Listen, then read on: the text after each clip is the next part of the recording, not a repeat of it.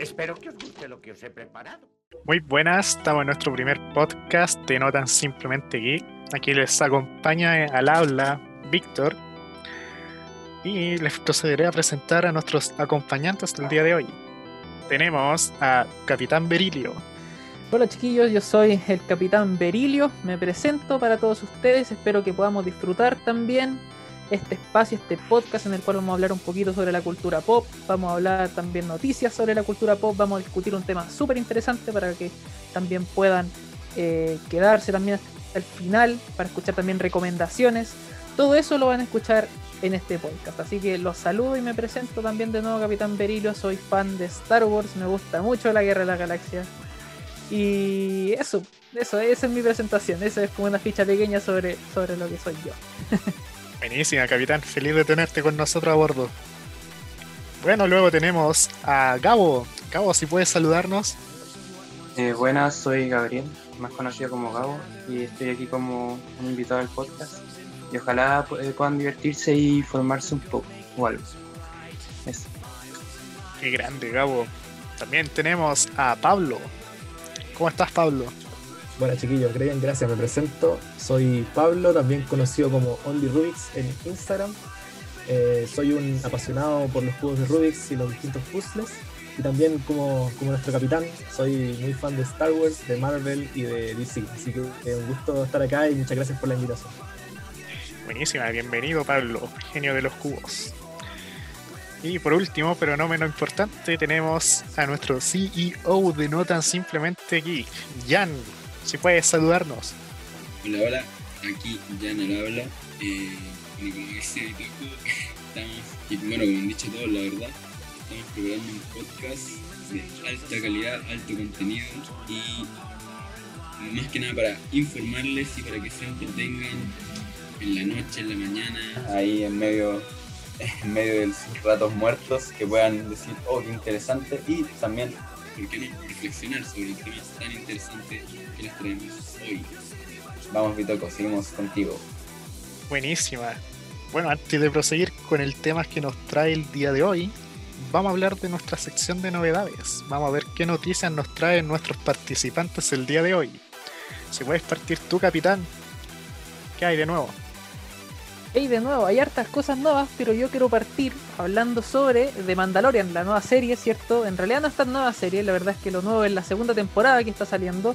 Todos los viernes salen capítulos de The Mandalorian, ¿ok? Y los pueden ver por la plataforma Disney Plus.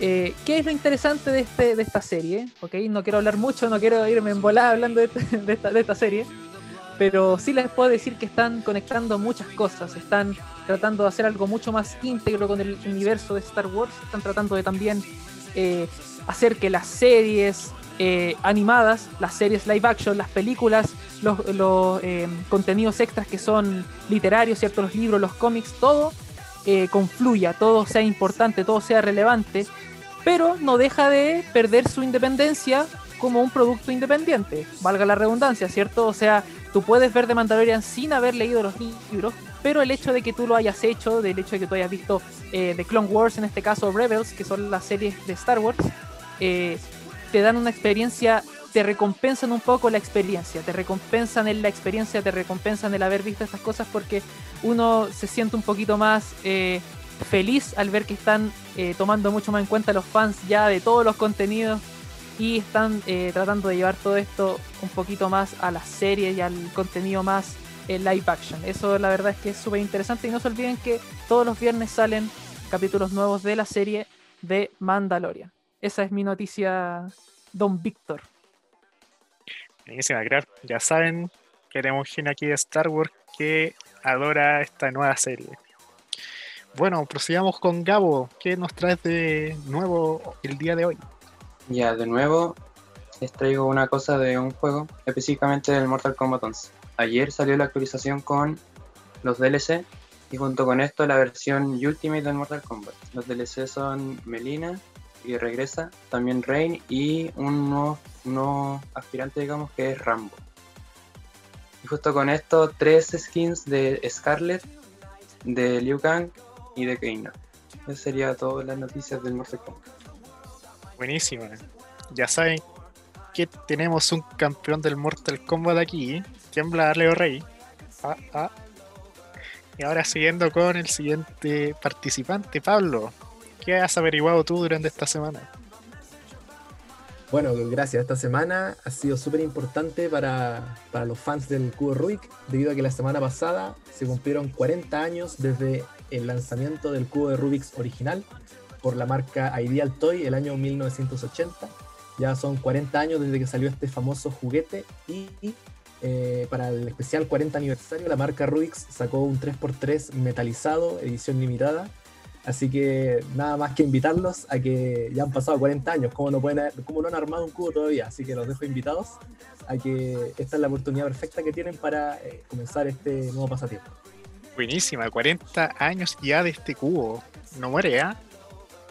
Ya terminando esta sección de, de novedades, tenemos a Jan. ¿Qué nos traes hoy en bandeja?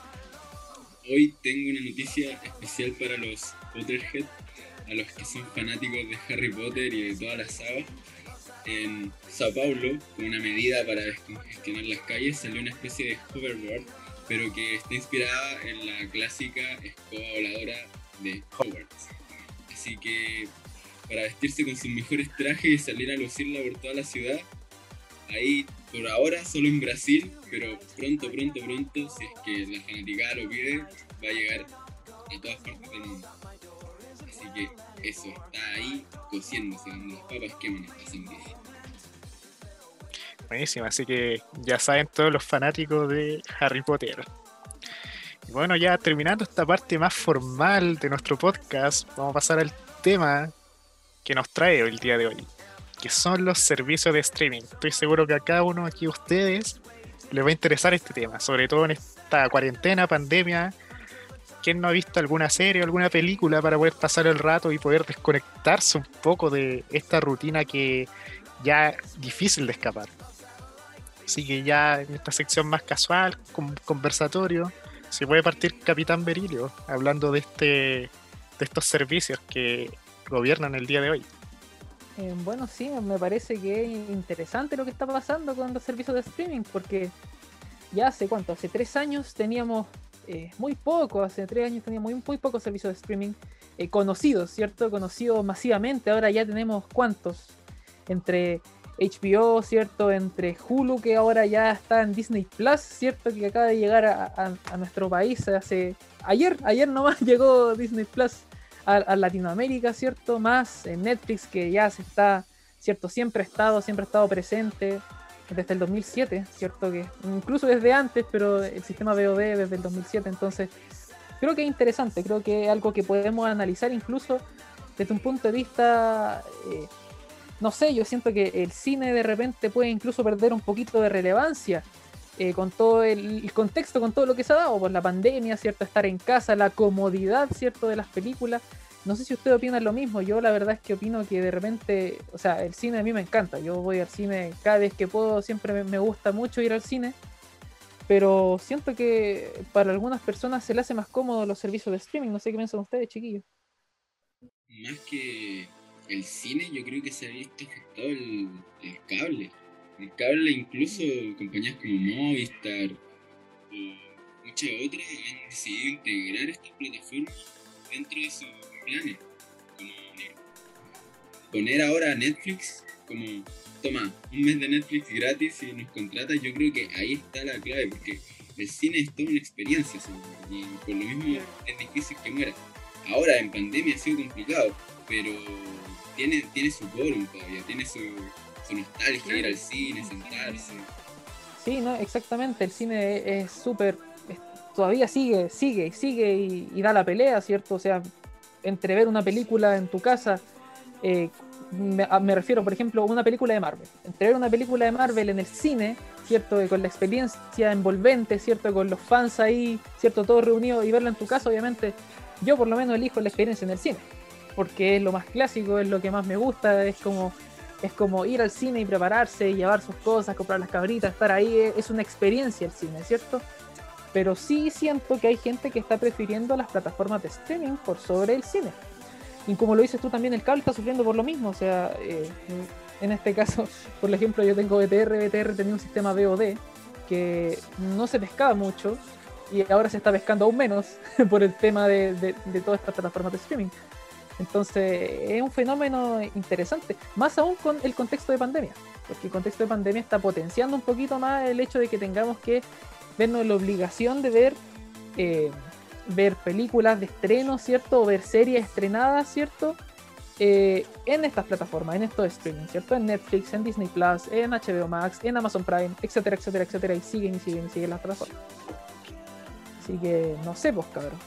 Sí, Pablito quiere, quiere dar una, una palabra, dile Pablito. Sí, estoy muy de acuerdo con usted. En realidad, eh, el cine es otra experiencia. Yo creo que el cine, más que venderte eh, el producto en sí, que también te vende mucho la experiencia, ¿cierto? No es lo mismo estar con tus amigos en el cine, ¿cierto? En un lugar con un sonido envolvente, con una pantalla grande, eh, estar, por ejemplo, en un estreno de una película esperada, no sé, siento que es otra experiencia. Pero nada, de todas maneras, los servicios de streaming están, están teniendo mucho auge ahora y sobre todo porque muchas veces se veía como que la televisión, la pantalla chica, era un lugar de- donde el, el presupuesto era mucho menor, como que los productos eran más eran de menor calidad, por así decirlo. Claro, Y el cine era como la pantalla grande, ahí es donde se ponía la plata, ahí es donde se ponía todo para que fueran productos de mucha calidad, de mucho presupuesto. Mientras que la pantalla chica siempre se dejaban como un poco de lado, pero siento que con nuevas producciones, como las que han salido últimamente, incluso el mismo Mandalorian, que ocupa una tecnología súper eh, innovadora, eh, están aumentando los estándares de calidad en la televisión. Y encuentro que los servicios de streaming han contribuido mucho en, en esto, en que haya productos de mucha más calidad y la gente también lo nota y también eso fomenta la preferencia y que la gente, más sumado con la pandemia, te esté dejando de ir al cine y se esté quedando mucho más en la casa viendo esta- estos productos de mucha calidad.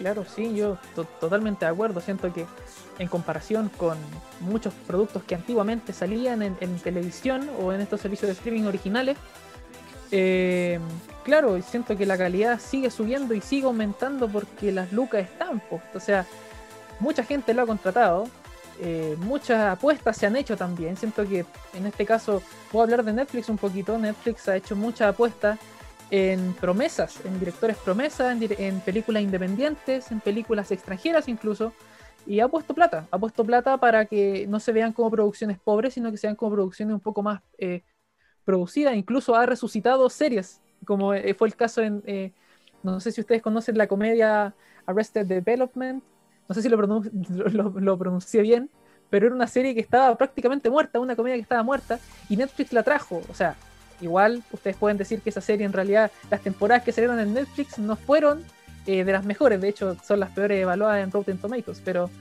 eh, la revivió, la revivió porque tomó, tomó cierto esta serie, le puso plata, invirtió porque sabía que tenía un público acérrimo.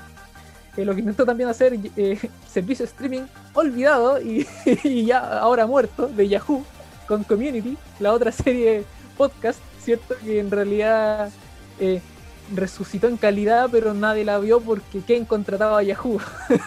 Yahoo, Yahoo Servicios era una serie prácticamente nadie, ¿no? Era un servicio que en realidad era muy, muy X.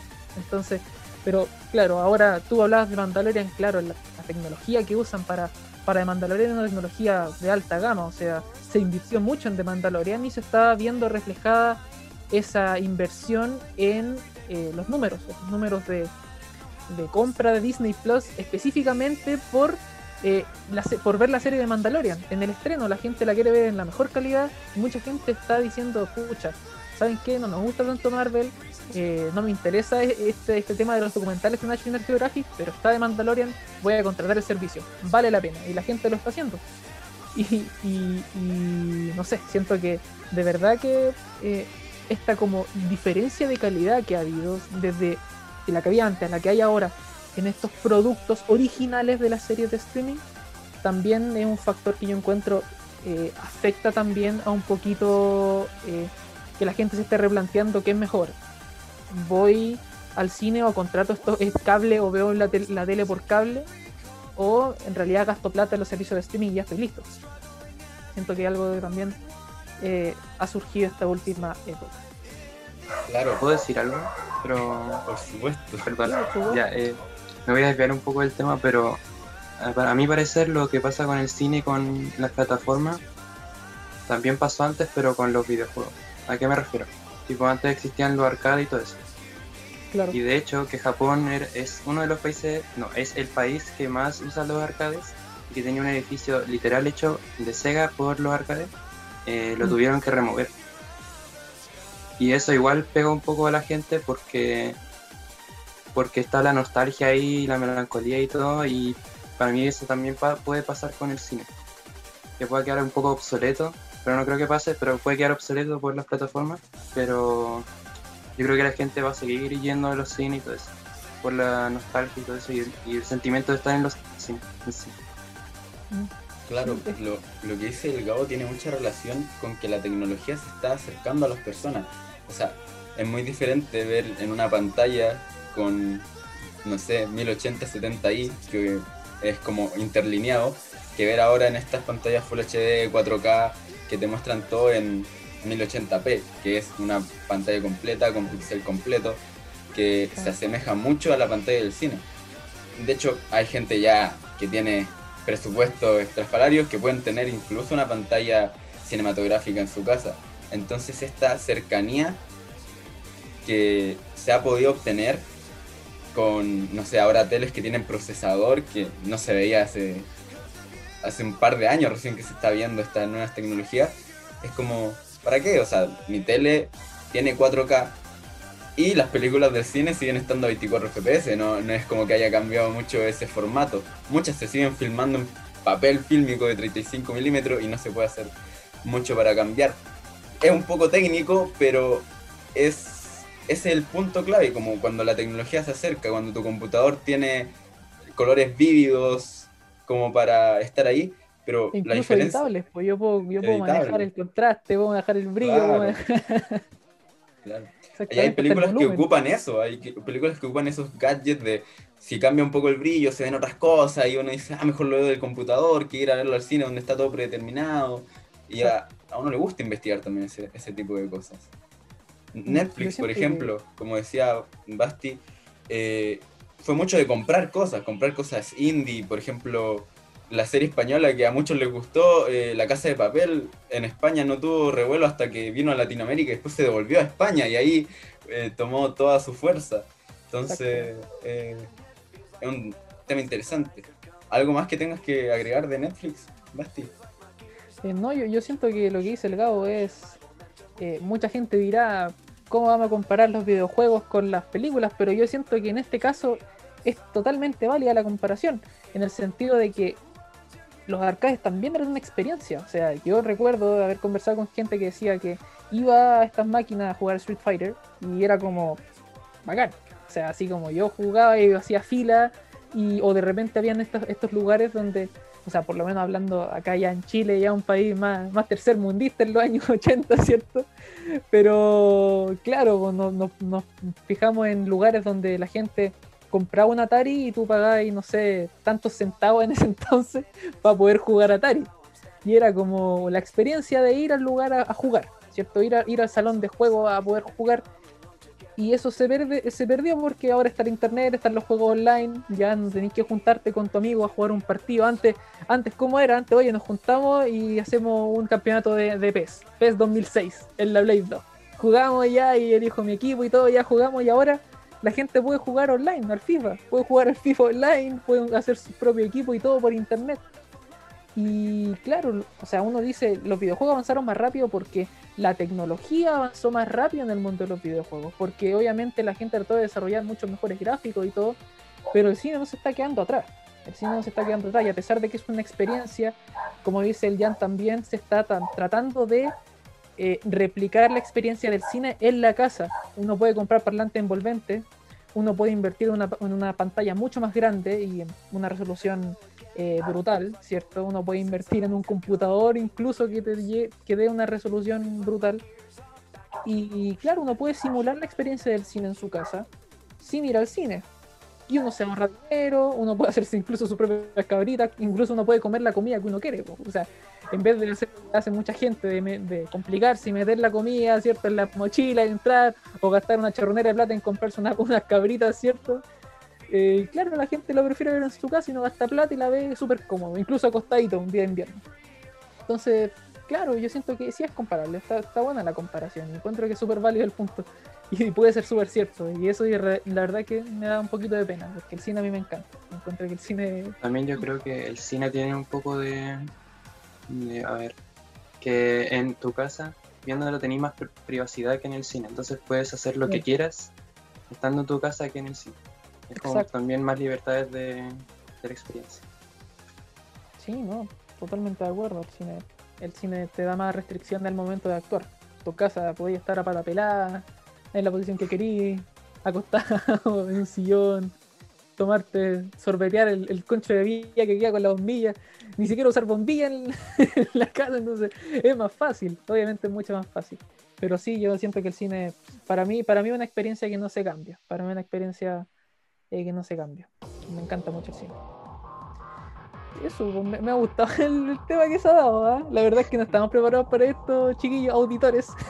Nosotros íbamos, Sí, salió íbamos a hacer- espontáneo. salió espontáneo, íbamos a hacer recomendaciones en realidad. Así que yo creo que podríamos partir con eso. Eh, ¿A quién le gustaría partir hablando sobre el servicio de streaming que investigó? Yo creo que. Yo aquí traigo una recomendación para todos los fans del mundo coreano, mundo asiático. Les traigo una plataforma de streaming que se llama Viki. V-I-K-I. En donde se transmiten doramas asiáticos del país que se le ocurra, desde Tailandia, Taiwán y los clásicos que son de Corea del Sur. Entonces, si alguno ha pinchado ahí con los doramas en Netflix, le recomiendo esta plataforma porque es excelente y tiene mucho, pero mucho material. Además de que incluye una comunidad muy grande y muy afable. Incluso ellos mismos comienzan a traducir estos doramas del idioma que corresponda. Entonces les dejo ese datazo para que le echen un ojo. Para la gente que ya tiene Netflix, dice, ¿por qué me voy a ir a Viki? Si ya tengo Netflix, hay una cantidad de dramas, ¿qué, qué se hace en ese caso? ¿Qué ventajas proporciona Viki que no tiene Netflix? Bueno, si bien Netflix tiene unos doramas estupendos, 10 de 10, recomiendo muchos de ellos. Y voy a hacer una recomendación que por favor vean extracurricular. Encuentro que es un, un gran drama, una obra de arte. Y ahora ya centrándonos en Viki, eh, el material que trae Viki es mucho mayor en cuanto al que trae Netflix. Ya no solamente nos hablamos de doramas coreanos o japoneses, como también hay algunos Netflix o algunos chinos, sino que abarca más, abarca Taiwán, abarca Tailandia, abarcan otras culturas que si bien uno dice como que Asia son todos chinos, son todos iguales, mm, no. Yo creo que los que han estado viendo dramas chinos, dramas coreanos, han notado diferencias culturales fuertes. Entonces, en variedad, Netflix se quedaría corto comparación con Viki. Además de que traen varios clásicos. Hay un drama muy bueno que también lo repiten a veces en Netflix que se llama Boys Over Flowers, con esa inició en este mundo de drama. Y en Viki lo van a encontrar siempre. Y otra de las regalías que tiene esta plataforma de streaming es que trae varios tipos de suscripciones. Y acá hay algunos que si quieren probar este servicio está totalmente gratis. Obviamente algunos capítulos están con restricciones por lo nuevos que son o por lo populares que iban a ser. Pero hay varios doramas que, podrían, que pueden ver gratis. Obviamente uno que otro comercial, pero no de forma abusiva. Buenísima, buenísima. La verdad es que yo soy un, eh, podría decirse, yo no conozco nada, soy un, soy un neonato en el mundo de, del- de los doramas. La verdad es que he visto pedacitos nomás. en la casa del mismo Víctor, de repente hemos visto doramas y, y la verdad es que es que sí son muy interesantes y, y tener mucha variedad también a- a- me gusta. De hecho, este tema de las diferencias culturales encuentro que es súper interesante porque como dice el Bitoco, claro, por lo- los doramas coreanos no son lo mismo que la- las series japonesas o los dramas chinos, ¿cierto? Y no, bacán, bacán, Viki se llama, acuérdense, Viki de corta I-K-I, Viki. Esa es la plataforma que nos trae Víctor. Eh, Jan, si nos puedes comentar tu, tu plataforma. Uy, yo me, to- me tocó investigar, así como en disertación de colegio, Disney Plus, porque ahí nuevita, de paquete. Bueno, ventajas, desventajas que tiene Disney Plus. Eh, muchos suscritos ya a Disney Plus, más de 73 millones a lo largo del mundo. Así que yo creo que ellos podrían hablar con mayor propiedad de esta plataforma, pero como no tenemos mucho que decir eh, como novatos en Latinoamérica, lo que más duele y pesa es que, por ejemplo, no hayan traído todas las temporadas de Los Simpsons. Eso, decepción total, trajeron la 29 y la 30 a Latinoamérica. Muchos, No. muchos la categorizaron como las peores temporadas de Los Simpsons y están acá en Latinoamérica. Fatal. Fatal, decisión de marketing. Chuta. Y era uno de los Eh. puntos fuertes más encima, los Simpsons. Sí, era un punto gente. fuerte que tenía mucha gente expectante y mal. Lo, lo otro que, que vamos a partir por los puntos en contra, porque ya partí por ahí, es que no, no tiene las películas nuevas de Spider-Man, que en lo personal a mí me afecta mucho. No tiene Homecoming ni Far From Home, eh, donde está el Spider-Man de Tom Holland. eh, ya que fueron colaboraciones con Sony y no llegaron a Latinoamérica. Estos Claro, problemas. Tiene, Sí. que, tiene que ir por los derechos, ¿cierto? tiene, Porque tiene sí. que ver por un tema de derechos, por lo que salen en, en las cosillas. Pero bueno, tampoco tienen The Incredible Hulk del 2008, que es parte importante de los que se maratonean Marvel, se la ven siempre, no la tienen. No te puedo creer. Justo yo quería verla, qué. Quería ver al, al otro actor, quería ver al otro actor, a Edward, Edward Norton. Norton. Quería ver a Edward Norton Norton. haciendo de Hulk. Lamentablemente. Sí. A. a los que se maratonean clásicos de Marvel no está el increíble Hulk de 2008. Pero ¿por qué, no está esa, ¿por qué no está esa? Porque creo que lo tiene Universal o no, Hulk. Sí, una colaboración con Una Universal. colaboración con Universal. Chuta. Bueno, menos mal. La verdad es que me gusta mucho la película. Menos mal que no, que no Sí. está ahí. Bueno, no está. Para los que querían verla, no está. Pero bueno, eh, Homecoming y Far From Home, eh, o Vuelta a casa, lejos de casa, no sé cómo le dirán acá, pero están en HBO para los que tiran para ese lado, para los que ya la tienen. Felicitaciones, tienen películas de Spider-Man. Lo que sí tenemos de aquí son clásicos de Disney. Tenemos el, los clásicos cortos de debut de Mickey, como Barco de Vapor Willy, y la inolvidable Blancanieves y los siete enanitos para los clásicos. Tenemos Bambi también, tenemos Bueno, lo que llega como a revolucionar el tema del streaming es su sistema de colecciones, en donde por ejemplo hay una colección dedicada a Darth Vader. Todo donde sale Darth Vader está ahí en su propia colección Darth Vader. Eh, tiene todos los live action que ha sacado Disney, algunos muy criticados como Mulan y otros no tanto, eh, como El Rey León que tuvo una buena aceptación dentro de lo que se puede. Tenemos todo lo de X-Men, tenemos eh, ¿Qué más? La nueva La Dama y el Vagabundo. Y prontamente, el 24 de diciembre, si no me equivoco, tenemos el estreno de Soul, una película animada que promete, promete en Disney Plus. mm, sí, se Tiene- ve buena esa película. Se ve muy buena esa película. Tenemos el 24 de diciembre. Aún no se confirman que sea la fecha de Latinoamérica, pero es la fecha que mantienen en su página. Eh, y lo otro, que todos los demás que tenían cosas Disney o Marvel, como Amazon Prime, que tenía varias películas Marvel, ya las dejaron de tener. Esta plataforma es exclusiva en sus contenidos.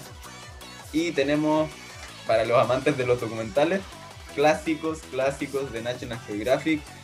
Tenemos cosas nuevas también de National Geographic. Tenemos, bueno, original de National Geographic. Tenemos El Mundo según Jeff Goldblum. Por si acaso, se ve muy buena la verdad, pero no tengo mayores reseñas de eso ya que todavía es muy nuevo. Y tenemos el musical Hamilton. Hamilton. Hizo sensación cuando se estrenó y está en Disney Plus ahora para Latinoamérica. Y haciéndole la pata a, eh, a Netflix, que tiene las, las originales de Taylor Swift, acá tenemos el documental de Beyoncé. Black is King. Así que ahí está. También otro detalle importante de Disney Plus es que tiene una pequeña advertencia en sus películas antiguas que dicen que contiene material como anticuado o algo así cuando hacen referencia a contenido racista o machista o cosas ya un poco obsoletas por decirlo así. Tienen su, su apartado también. Algo interesante que probó Disney Plus. Otra cosa interesante que tiene Disney Plus es bueno, como ya se venía hablando de Mandalorian, que ha sido una serie furor, furor, furor. Y Violeta, Soy Luna y muchas producciones latinoamericanas que no podían faltar, la verdad. Al nivel de Mandalorian. al, al nivel, al mismo nivel. Al Sin mismo nivel. comentario. Al nivel. Al nivel. Me parece. Evidentemente tenemos clásicos como El Rey León animado, Coco, eh, películas para niños, pero eh, lo que destaca el CEO es que tiene contenido familiar. Aún así, por lo que estamos viendo y por lo que se puede ver, eh, es para fanáticos. Es una plataforma nativa, recién ahí surgiendo, neonata, como dijo el capitán hace poco. Entonces tendremos que ver si pronto se asocia con Hulu o alguna otra grande del streaming para incorporar más contenido o si se arriesga con sus originales como High School Musical que tiene harto que, que decir ya, harto debate hay ya entre la- los, los que ya han podido acceder a la plataforma. Lindos recuerdos, no así la película. La película no, es muy. No, no es muy grata de, ver en estos momentos. Yo ya, o sea, tengo lindos recuerdos, no la vería de nuevo para no arruinar esos, esos recuerdos de, de infancia. Claro. Lo mejor que ha traído Disney Plus son sus memes, definitivamente. Muchos memes haciendo alusión que Amazon Prime Video se está quedando atrás y que Disney Plus viene a hacerle la competencia directa a Netflix. Un, por decirlo así, promotor de estas plataformas de streaming. Así que Claro.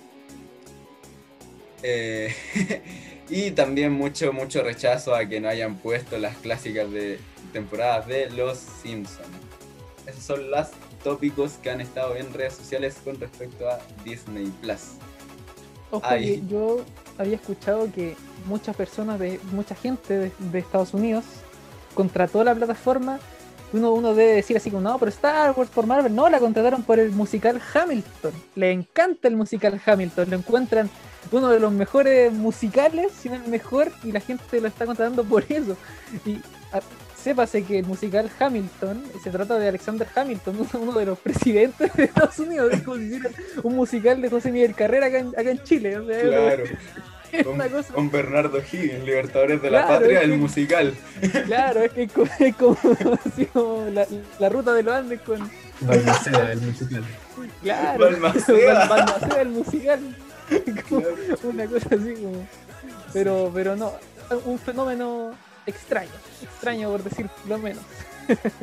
Claro, y ahora está en Latinoamérica. Ha sido Debe estar en Latinoamérica. bien recibida la plataforma, la verdad. Uno de los errores que tuvo en su lanzamiento previo en los Estados Unidos fue cuando estrenaron Mulan. No sé si alcanzaron a estar al pendiente de la noticia, pero cobraban entrada como si fuera cine para ir a ver Mulan. Era aparte de la plataforma. Creo que era Entonces- aparte, era un pago aparte, si no me equivoco.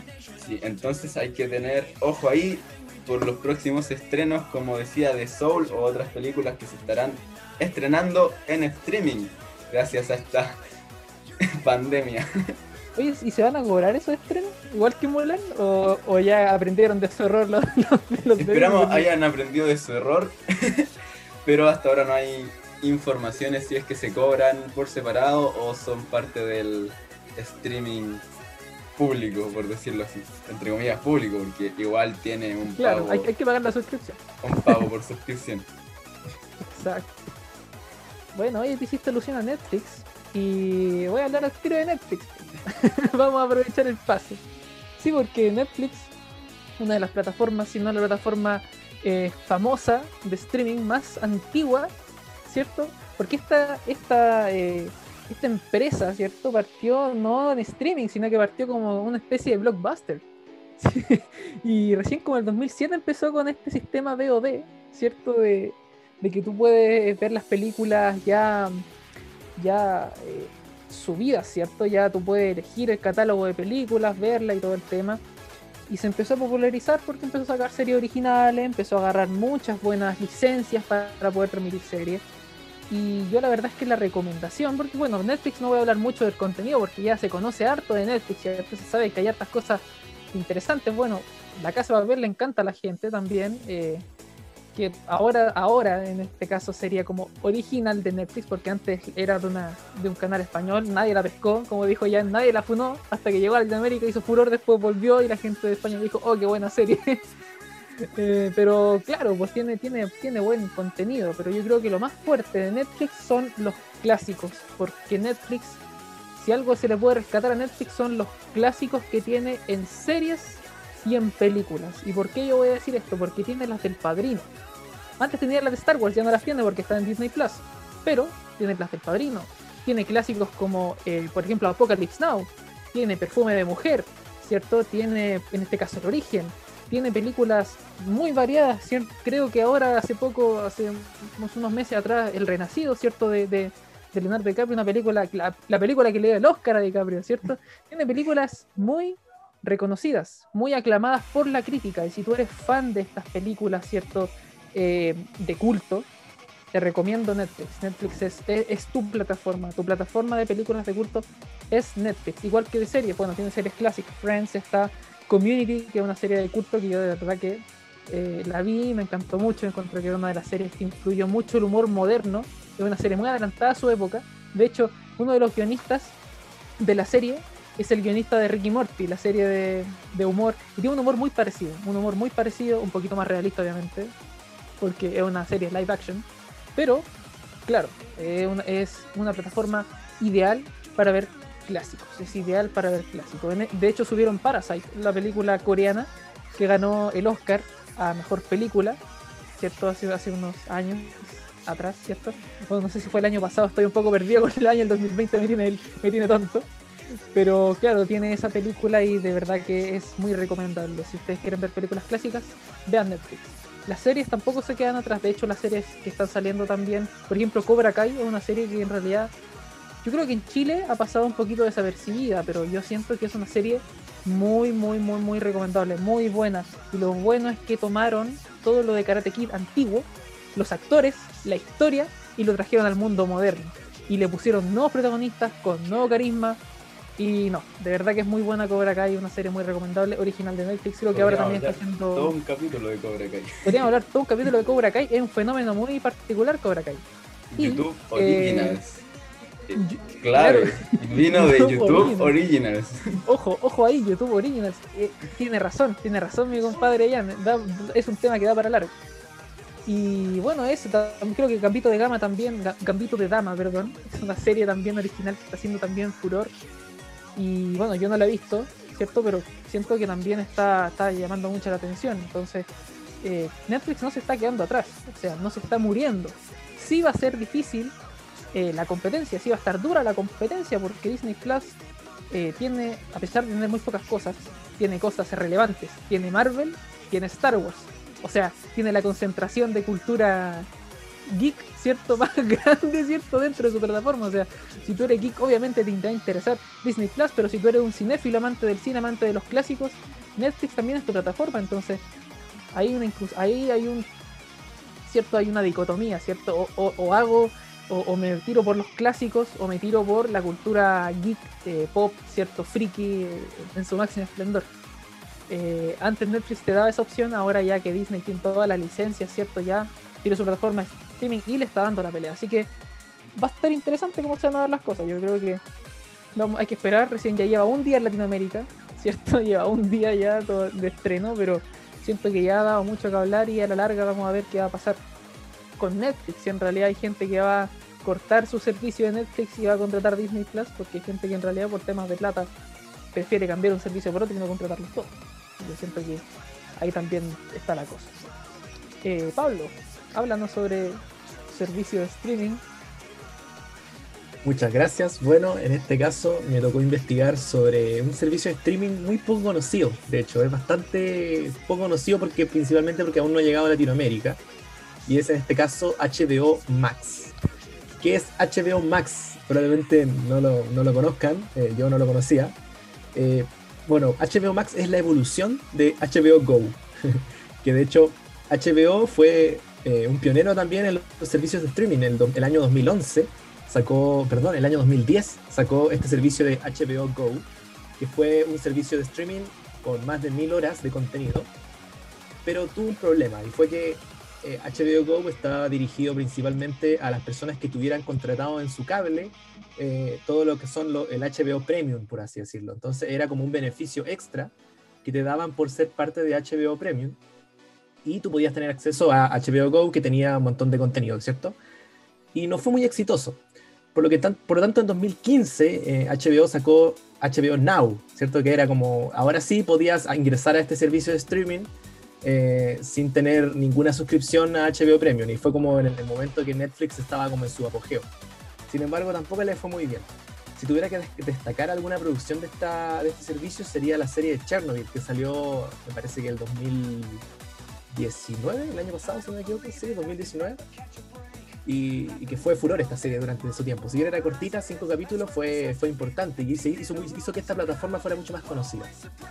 Sin embargo, HBO eh, está tirando está mirando como hacia el futuro, ¿cierto? Y está viendo que está esta competencia entre Disney Plus, Netflix, Amazon Prime, y, y quiso sacar este nuevo servicio que se llama HBO Max, que trata como de juntar a la gente tanto que está en HBO Go y como que está en HBO Now.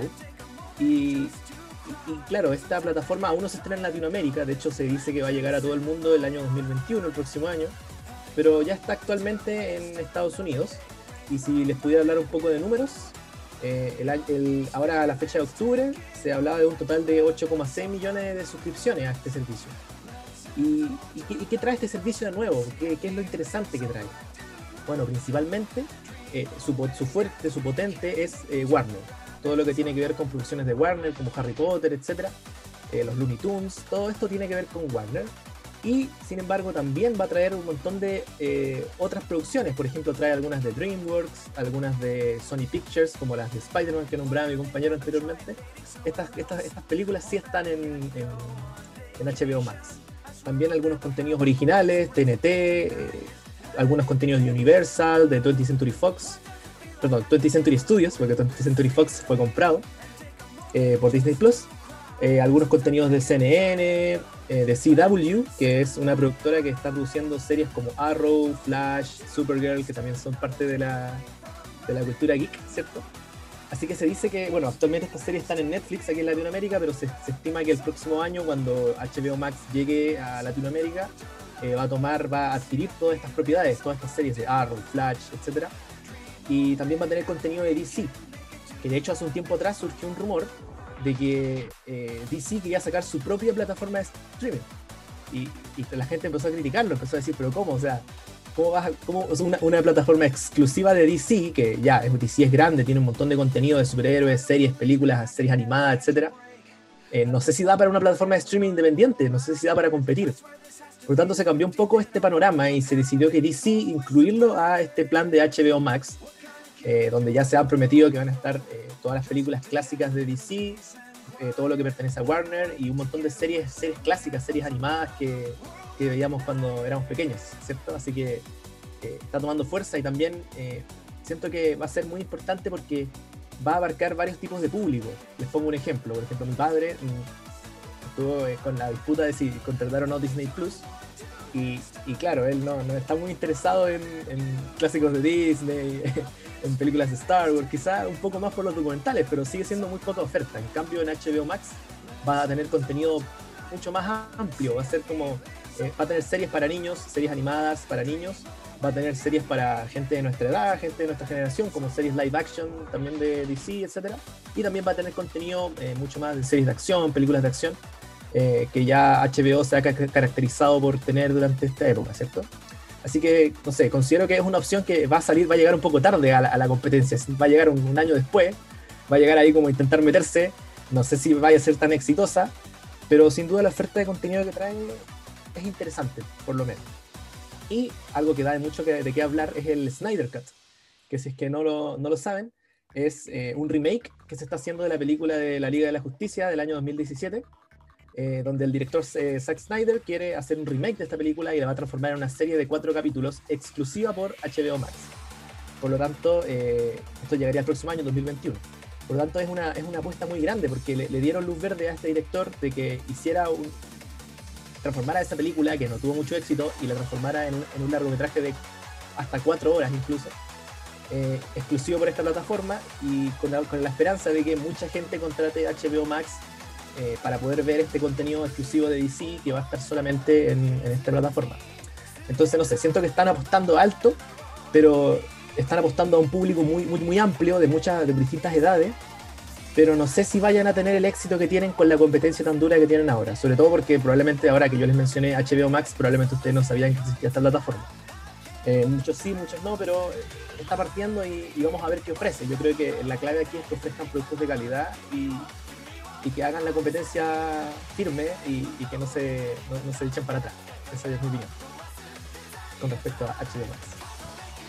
Bueno, bueno, yo creo que el Snyder Cut ahí le va a dar un, un boost le va, sí, un le va a tirar para arriba. Sí, porque es algo que se viene pidiendo. De hecho, eso partió por petición de los fans. De hecho, el sí, hashtag release de Snyder Cut. Todos querían el, el, la versión de Snyder porque de hecho tuvo que dejar la producción. Snyder era el, el, el director que estaba dirigiendo la película de la Liga de la Justicia y tuvo que dejar la producción por problemas personales y la tomó Josh Whedon. Eh, Josh Whedon, eh, conocido de Marvel, ¿cierto? Muy conocido de Marvel.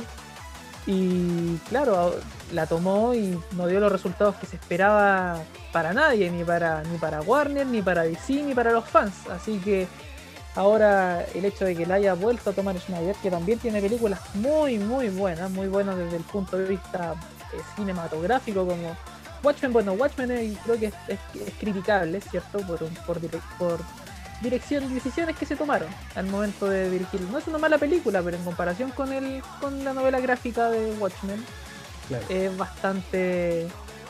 deja mucho que desear, pero tampoco es una mala película. Es una muy buena película, igual que 300 también, que también la dirigió el, el compadre ahí, Zack Snyder, ¿cierto? Y ahora se la va a tirar, ¿cierto? Va, va a, a, a jugársela con el Snyder Cut. Esperemos que le resulte bien a, a los de HBO yo creo que va a intentar eh, redimirse igual Zack Snyder, porque ya, no, no, sé, nos dejó, nos dejó muy buenas impresiones con Batman v Superman. Exactamente. Eh, la gente decía, no, esta película, esa película fue completamente dirigida por él, y mm. no sé, no fue lo que se esperaba. Y ahora le dieron luz verde de hacer un proyecto como de cuatro horas. Entonces, tampoco, si él hubiera dirigido completamente la Liga de la Justicia, eh, no sé, tampoco hubiera tenido tanta libertad como ahora. Ahora siento que le dieron mucha libertad para que haga una producción muy buena, para, exclusiva para HBO Max. Entonces, no sé, yo siento que las posibilidades son, son muy distintas. Y, siento que si lo hace bien, se podría, o sea, si trae resultados, porque lo importante son los resultados, que son muchas suscripciones cuando salga el producto, eh, se le puede dar luz verde a más, más productos de ese tipo.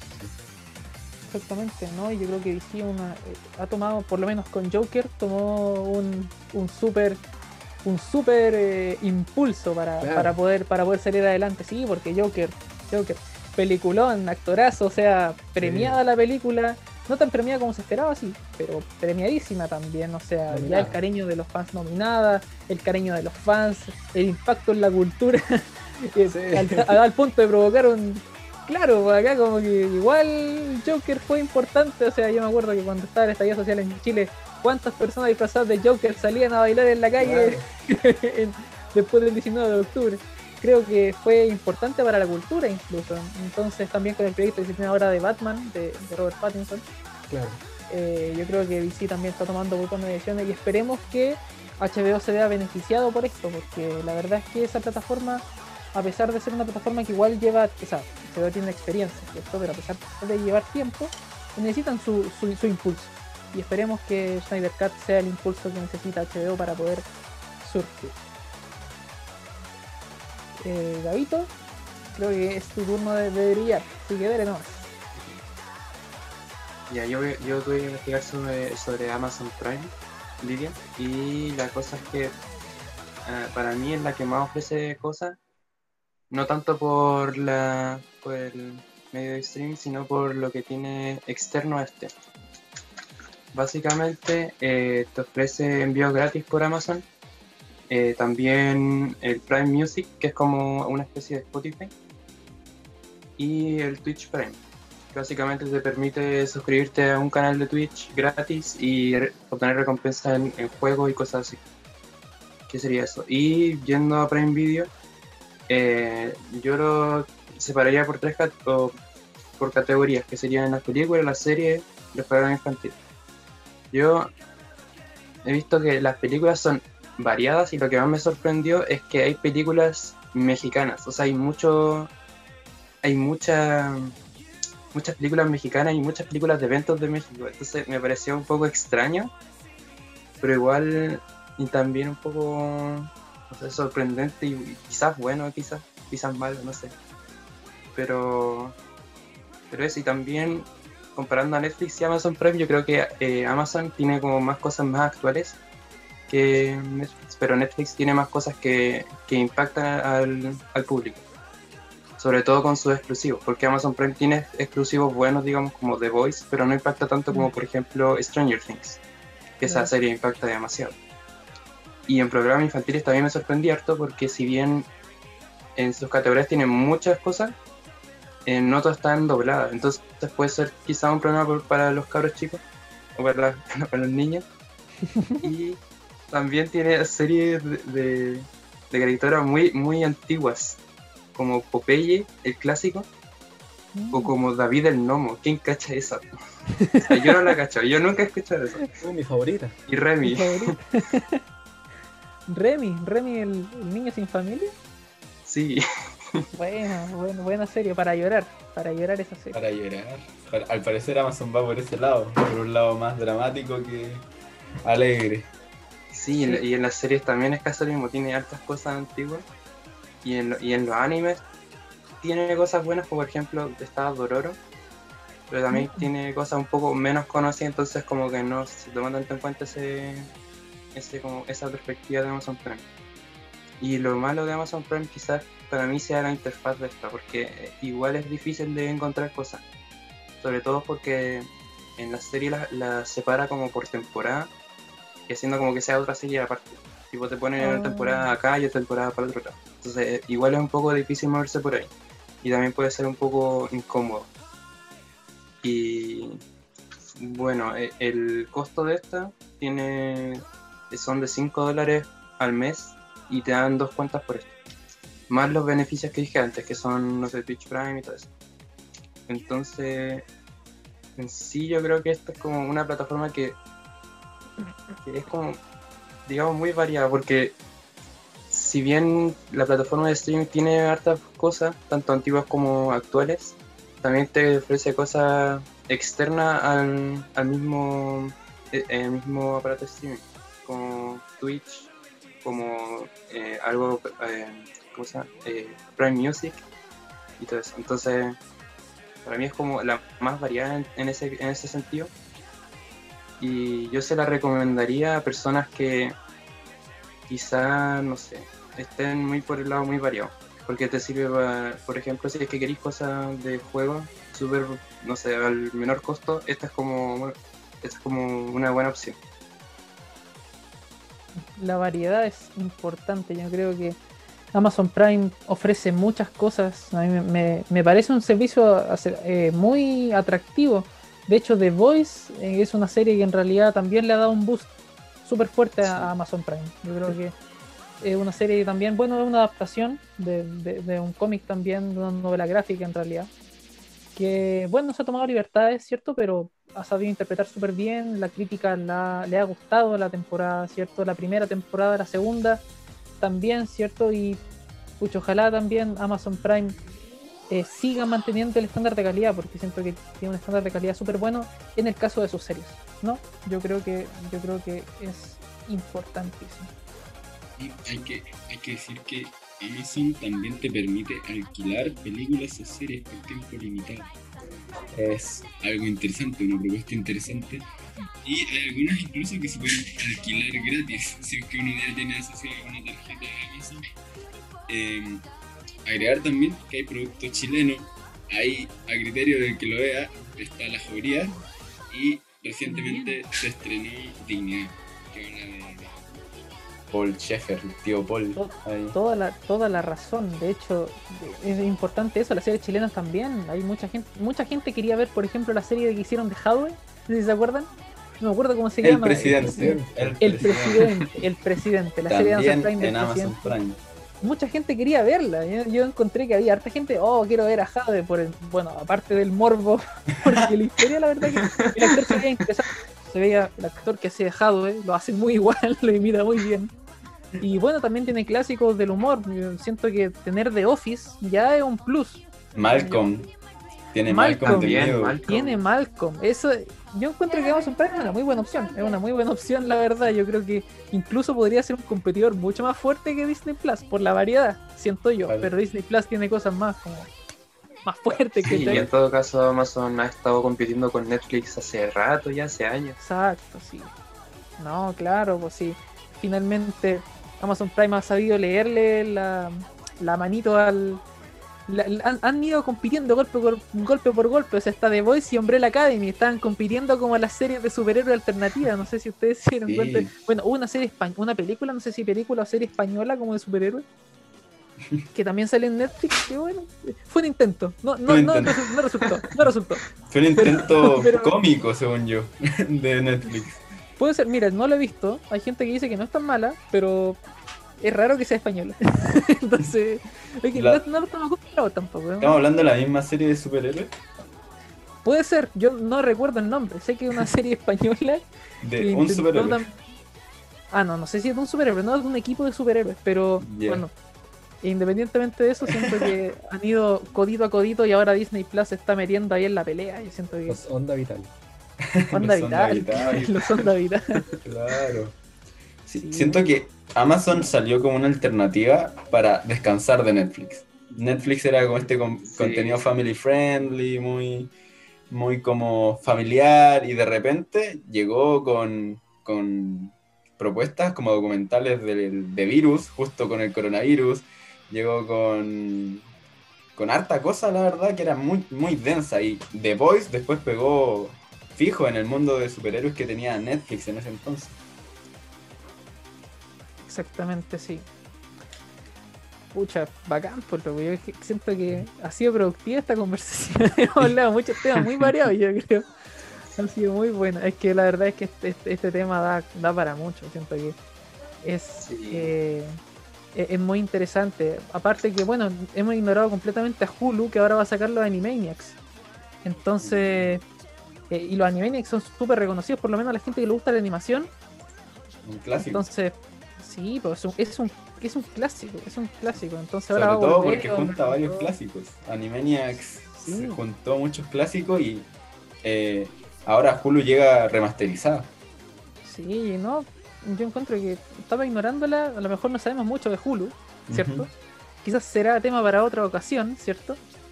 Pero no, yo creo que eh, para hablar del tema, yo creo que eh, yo creo que deberíamos estar listos. Sí.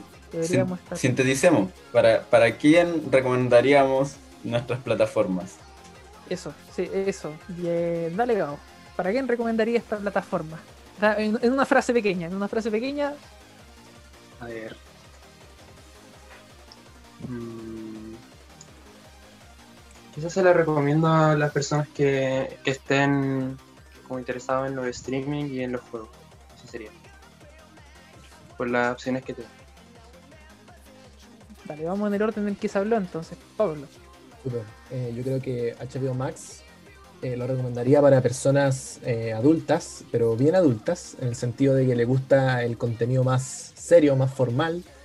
Y también lo recomendaría para jóvenes, eh, personas de entre los 15, 20 años, 25 años. Eh, no sé si tanto para niños. Si bien es cierto, trae una oferta para niños, yo creo que el foco son eh, público juvenil y público adulto. Súper. yo recomendaría Netflix a la gente que le gusta el cine clásico. El cine clásico, el cine de culto, el cine que en realidad ha sido bien premiado por la academia, ¿ok? Porque uno dice así como, no, los Oscars son lo que premia. No, finalmente la academia tiene un gusto que a lo mejor no va a ser el que a ti te gusta. Pero si te gusta lo que le gusta a la academia, si te gustan las películas premiadas de culto antiguas, ¿cierto? Eh, que tienen un contenido un poquito más eh, cinematográfico, en el sentido del lenguaje, ¿cierto? Del guion, ¿cierto? Yo creo que eh, Netflix es tu opción. Igual que por las por las series originales también. Pues si te gustan las series que están saliendo originales como, como Cobra Kai, ¿cierto? Que en realidad es cuestionable si original de Netflix, pero está ahí, ¿cierto? O Umbrella Academy también. Si te gustan esas series, Stranger Things, ¿cierto? Si te gustan ese tipo de series también originales de Netflix, dale nomás. Yo creo que Netflix es tu servicio. Y si ya lo tienes contratado y si te ha gustado cómo ha funcionado hasta ahora y no te atrae ninguna de las otras opciones, quédate con Netflix porque de verdad no va a dejar de sorprenderte. No va a dejar de sorprender. En el caso de Disney Plus, igual lo planteé hace, hace poco, es para reales fanáticos de, de lo que es geek, más que nada. Geek y pop tiene ahí su fuerte por ahora. Por ahora, porque como se dijo, está tirando a, a muchas sorpresas, la verdad. Bueno, la recomendación de Vicky, esta plataforma de streaming se la recomiendo a las personas que tienen un gran interés en la cultura asiática en general y personas que quieran ver una buena historia de amor, una más tradicional, donde con suerte se tomen de las manos, que les recomiendo esta plataforma. Sin embargo, igual hay harto contenido variado, hay muy buenas series de acción también, una que me encanta que se llama el City Hunter, donde actúa uno de, de los actores más conocidos aquí en Latinoamérica, que es Leming Yo, que actúa en Voice Over Flowers también. Así que, y si bien si no, nunca se han sumergido en este mundo de doramas y series asiáticas, le invito a que se sumerja en este tema, que vea algún capítulo de alguna serie. Como ya le había dicho, está, hay varias series que están gratis, las pueden ver cuanto quieran, a la hora que quieran. Así que eso. Súper loco. Muy bacán. Entonces, entramos, yo creo, al terreno de recomendaciones. Pitoco, Así es, pas- psa, Capitán Berilio. casi revela mi identidad. Casi ¡Oh, mi oh, identidad. oh! olviden eso, olviden eso. Bueno, como nos decía Capitán, llegamos a la sección de recomendaciones. Y voy a partir yo y les daré la recomendación que he estado explorando estas últimas semanas y es el Assassin's Creed Valhalla. Si estás escuchando este podcast, vas a encontrar una publicación respecto a este titán que sacó Ubisoft. Y bueno, yo les quiero recomendar este título que puedan sumergirse, puedan explorarlo, porque realmente es un mundo muy amplio. Vamos a encarnar a Eivor, que su, puede ser un vikingo o una vikinga. Tú puedes escoger el sexo de tu personaje. Y nos vamos a ir adentrando en tierras frías nórdicas para luego seguir a Inglaterra a conquistar esas tierras. Y así, y así yendo el personaje, ganarse su lugar en el Valhalla, que es una de sus creencias. Ha sido un título muy bueno, provechoso, larguísimo. Siento que de las tantas horas que le he tirado a ese juego he avanzado poquísimo, lo cual es bueno porque trae harto contenido y no se ha hecho repetitivo como ocurrió en el Odyssey. Que si bien fue un gran título y también lo recomiendo mucho, hubo un punto en que se volvía algo tedioso en el combate, que para levelear tu personaje tenías que ir a un fuerte, matar a tal tipo y así sucesivamente repetidas veces. Este es algo distinto, su mecanismo de combate ha mejorado bastante, ahora está más difícil. Si tú te empezáis a esquivar, a bloquear eh, las tocadas que te tiran, vais perdiendo resistencia, por lo tanto vais a tener que administrar tu estamina mientras peleáis y varias cosas más. Entonces, les recomiendo que exploren ese título, un buen juego, me ha entretenido mucho y para terminar esta recomendación, los gráficos son 10 de 10. Es una, una delicia visual. Bueno, loco. Súper buena. Buenísimo, buenísima referencia para los que sean ahí adictos a la saga Assassin's Creed y a los videojuegos. Bueno, por mi parte, traigo un cómic de aquellos. Si bien es chileno y uno lo puede subestimar, es una novela gráfica más bien, me corrijo, que se llama Zombies en la Moneda. Es una serie chilena que se viene publicando desde el 2009, tiene ya tres tomos aproximadamente. Bueno, en Wikipedia sale toda una historia por si quieren echarle una pasada, pero hay representaciones de todo lo que ha pasado en Chile prácticamente.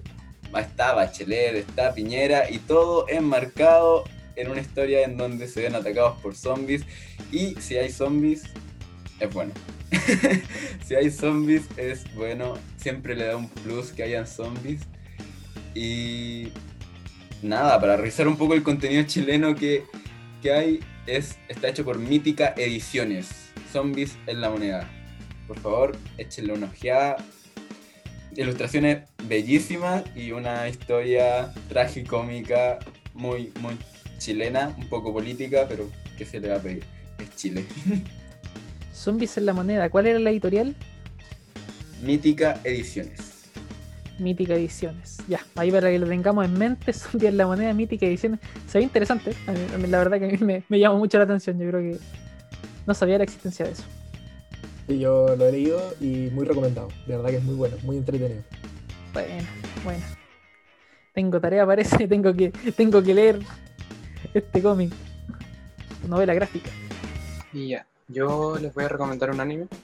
Es de quizá un género un poco sobreexplotado, quizá, del shonen, pero que igual es bueno. Y es del estudio Mapa. Y se estrenó el 3 de octubre de este año. Y se llama Jujutsu Kaisen. Aquí el personaje principal se llama Yuji Itadori. Y, y bueno, va teniendo un, un transcurso un poco ocultista la serie. Y pero igual yo creo que les va a gustar sobre todo a las personas que les gusten el shonen porque es es muy muy genérico el shonen pero también como todo shonen tiene su su su cosa que le da su su esencia su esencia que le da su, su vitalidad quizás y eso yo recomendaría como anime Buena. ¿Cómo se llamaba el anime, perdón? Que estoy anotando todas las, las cositas. Jujutsu Kaisen Jujutsu Kaisen. Buenísima. Yo la verdad es que también voy a recomendar un anime. Ya, anime, anime. anime. voy a recomendarlo. Eh, creo que este es conocido, la verdad, pero a mí me gustó mucho y siento que no mucha gente lo ha visto. Se llama Doro Edoro. Es una serie de anime muy buena. A mí me gustó mucho. Tiene solamente una temporada. Ahora Netflix sacó sus eh, como unos ovas, unos pequeños ovas. Pero es muy buena, es un mundo de hechiceros, ¿cierto? Y hay un misterio con respecto al protagonista que, que en realidad de eso se trata la, la trama, que hay que tratar de resolver este misterio. Y los personajes, la verdad es que el fuerte de esta, de esta serie son los personajes, el humor, ¿cierto? Que maneja la serie, el humor sarcástico, el humor surreal que maneja la serie, es muy bueno. Así que si quieren verla, la verdad es muy buena, se llama Doro E Doro. La verdad es que no sé cómo pronunciarlo bien porque tiene una H y una E. Entonces no sé si es Doro G Doro o Doro E Doro, no sé. Pero está en Netflix y es 100% recomendable. Bueno, como última recomendación del día, aprovechando que se cumplieron los 40 años desde que salió el cubo de Rubik, les quería recomendar eh, que se compren un cubo de Rubik si es que no lo han hecho. Y si es que ya lo han hecho, también les traigo una recomendación. Eh, les quiero recomendar la tienda Soleta Cubos, que se encuentra aquí en Chile, en estación Metro Los Leones. Es una tienda que trae harta variedad de puzzles, tanto cubos de Rubik como puzzles de otro tipo. También trae juegos de mesa, distintos juegos de barajas, de cartas. Así que les recomiendo esta tienda en particular. Si nunca han armado un cubo de Rubik, eh, van a llegar y van a tener una variedad completa de distintos modelos para empezar. Pero si son ya expertos y les gusta el tema, les quiero recomendar un cubo que llegó a la tienda eh, esta misma semana, que es el, el cubo GAN 11 Pro. Eh, la marca GAN es una marca muy buena, muy, muy... es como el iPhone de los cubos, por así decirlo. Es una marca muy buena, así que se los recomiendo. Y en el caso de que ya sepan armar un cubo de Rubik y estén buscando un desafío mayor, eh, hace unas semanas la marca Rubik's sacó un cubo que se llama Rubik's Imposible, que literalmente es un cubo de Rubik, pero que los colores de las caras cambian dependiendo del ángulo de mirada. Por lo tanto, mi- mientras vas moviendo el cubo, así como en, eh, mientras lo vas moviendo con tu mano sin siquiera girarlo, va cambiando de color. Por lo tanto, eh, eso sería mi, mi recomendación. El Rubik Imposible, si es que están interesados en un desafío mucho mayor. Bueno, excelente. Me encantan los Rubik, yo siento que es algo que no se debería perder jamás. Un- una costumbre que en realidad, bueno, la verdad es que nunca he hecho un cubo Rubik yo, la verdad. Siempre llego al, ¿Qué estás pero conozco mucha entonces? gente. Sí, no, lo, lo he intentado, lo he intentado, siempre llego Mucha al mismo. para casa al para el. Oh, para Sí, que ¿no? vean Berilio. Tengo, tengo que ver. Revelaron mi identidad de nuevo. ¡No, no! No, pero sí, no, tengo que ver. Zombies, ¿cierto? Tengo el anime que recomendó el Gao, que lo tengo acá anotado. Y tengo el cubo Rubik, tengo que armar un cubo Rubik. Uf, tengo, tengo tarea. Más encima tengo que ver drama. Tarea para acá. Tarea por la casa. Ya, harta tarea. Nos llevamos para la casa, chiquillos. Bueno, ya estamos terminando nuestro podcast.